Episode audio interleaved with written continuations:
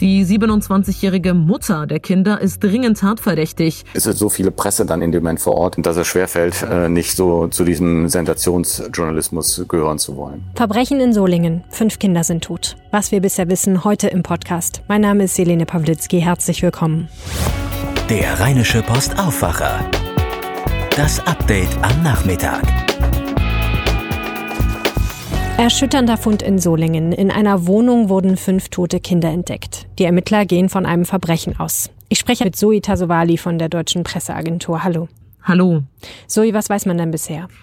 Hier im Moment noch nicht so wirklich viel. Die gesicherten Infos, die wir haben, die auch die Polizei schon bestätigt hat, ist, dass die Kinder in einer Privatwohnung eines Mehrfamilienhauses gefunden wurden. Da sind jetzt auch gerade Dutzende Polizei- und Rettungswagen. Der Bereich wurde auch schon weiträumig abgesperrt. Die 27-jährige Mutter der Kinder ist dringend tatverdächtig. Sie soll wohl mit einem weiteren Kind, einem Sohn, zum Düsseldorfer Hauptbahnhof gefahren sein und sich dort dann auf die Gleise geworfen haben. Sie hat aber überlebt, ist verletzt und wird jetzt gerade im Krankenhaus behandelt. Weiß man denn schon irgendwie mehr was über die Kinder, zum Beispiel wie alt die waren? Inzwischen ja. Die Polizei sagt, es waren drei Mädchen. Sie waren anderthalb, zwei und drei Jahre alt und äh, zwei Jungen, jeweils sechs und acht Jahre alt. Also alle fünf waren noch sehr, sehr jung. Der Sohn, den die Mutter offenbar mit zum Bahnhof genommen hat, hat überlebt, wohl auch unverletzt, denn er ist schon bei Verwandten untergebracht worden, heißt es.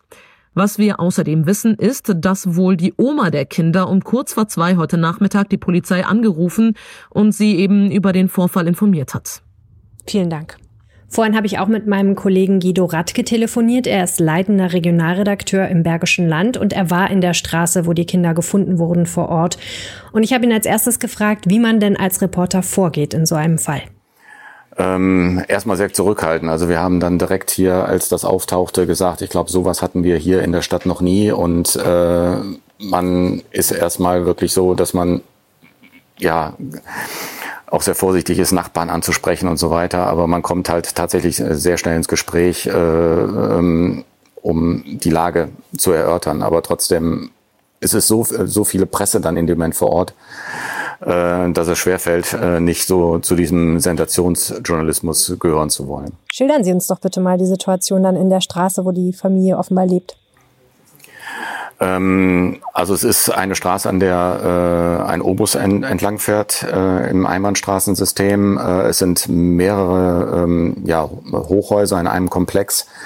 Die äh, Hasseldelle in Solingen hat äh, dementsprechend einen schlechten Ruf, den sie eigentlich nicht verdient. Ähm, aber äh, es, es war halt sehr ruhig. Ähm, viele Nachbarn waren direkt auf den äh, Balkon und haben halt zugeschaut, ähm, wie halt immer mehr Polizeiautos dann vorfuhren. Und Sie haben schon gesagt, es waren viele Reporter vor Ort. Haben Sie denn konkrete Aussagen von Nachbarn gehört, die Sie jetzt wiedergeben können?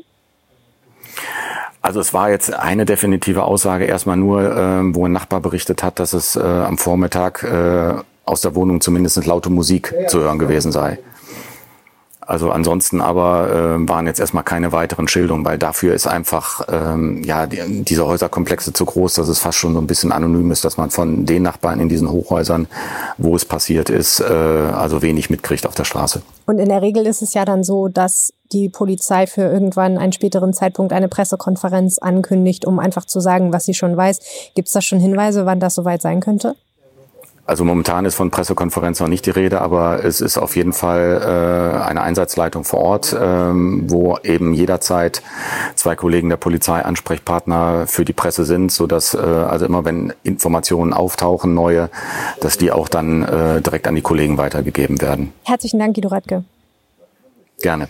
Solingens Oberbürgermeister Tim Kurzbach von der SPD war am Nachmittag auf dem Weg zum Tatort. Er kündigte an, den Wahlkampf angesichts der Tragödie übers Wochenende ruhen zu lassen. Auf RP Online erfahrt ihr von unseren Reportern, wenn es dazu etwas Neues gibt. Und jetzt die weiteren News aus Nordrhein-Westfalen.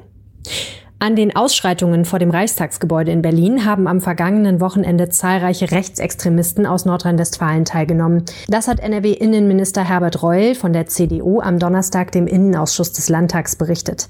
Es seien Rechtsextremisten der Gruppen Stehler Jungs, Bruderschaft Deutschland, Mönchengladbach steht auf, die Rechte, der Identitären Bewegung und auch Reichsbürger aus NRW gesichtet worden.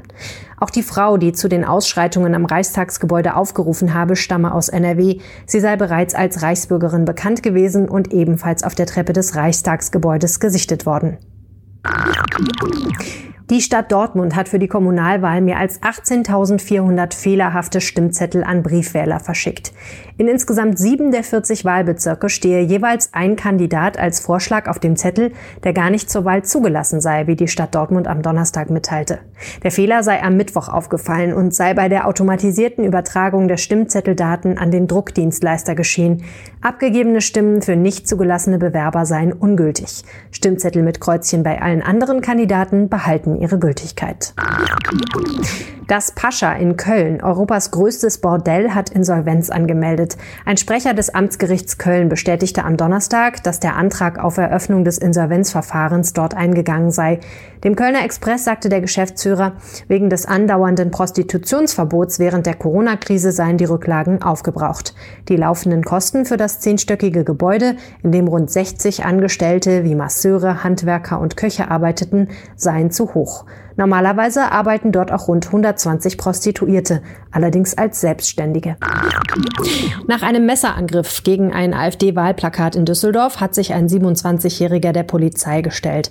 Das sagte ein Sprecher am Donnerstag. Man ermittle nun wegen Sachbeschädigung gegen den Mann. Ein politisches Motiv scheint nach Informationen aus Sicherheitskreisen nicht vorzuliegen. Demnach habe der junge Mann die Folgen offenbar nicht bedacht, als er auf das Plakat einstach und die Aktion filmen ließ. Das Video der Attacke gegen das Plakat mit dem Gesicht Gesicht einer AfD-Politikerin hatte sich im Internet rasant verbreitet.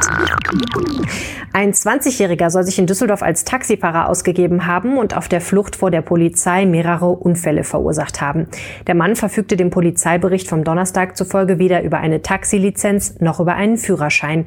Polizisten hatten ihn am Mittwoch nach einem entsprechenden Hinweis der Straßenverkehrsbehörde kontrollieren wollen.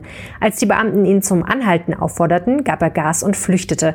Nachdem er mit seinem taxiähnlichen Wagen eine Leitplanke, mehrere geparkte Autos sowie diverse Bordsteine gerammt hatte, konnte er festgesetzt und aus dem Auto geholt werden.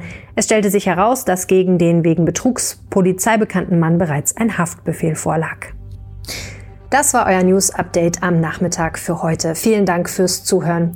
Egal ob gute oder schlechte Nachrichten, wir wollen für euch da sein und euch erzählen, was in der Welt passiert. Damit das geht, brauchen wir eure Unterstützung. Und zwar über ein RP Plus Abo. Das Angebot findet ihr auf rp-online.de slash Aufwacher-Angebot.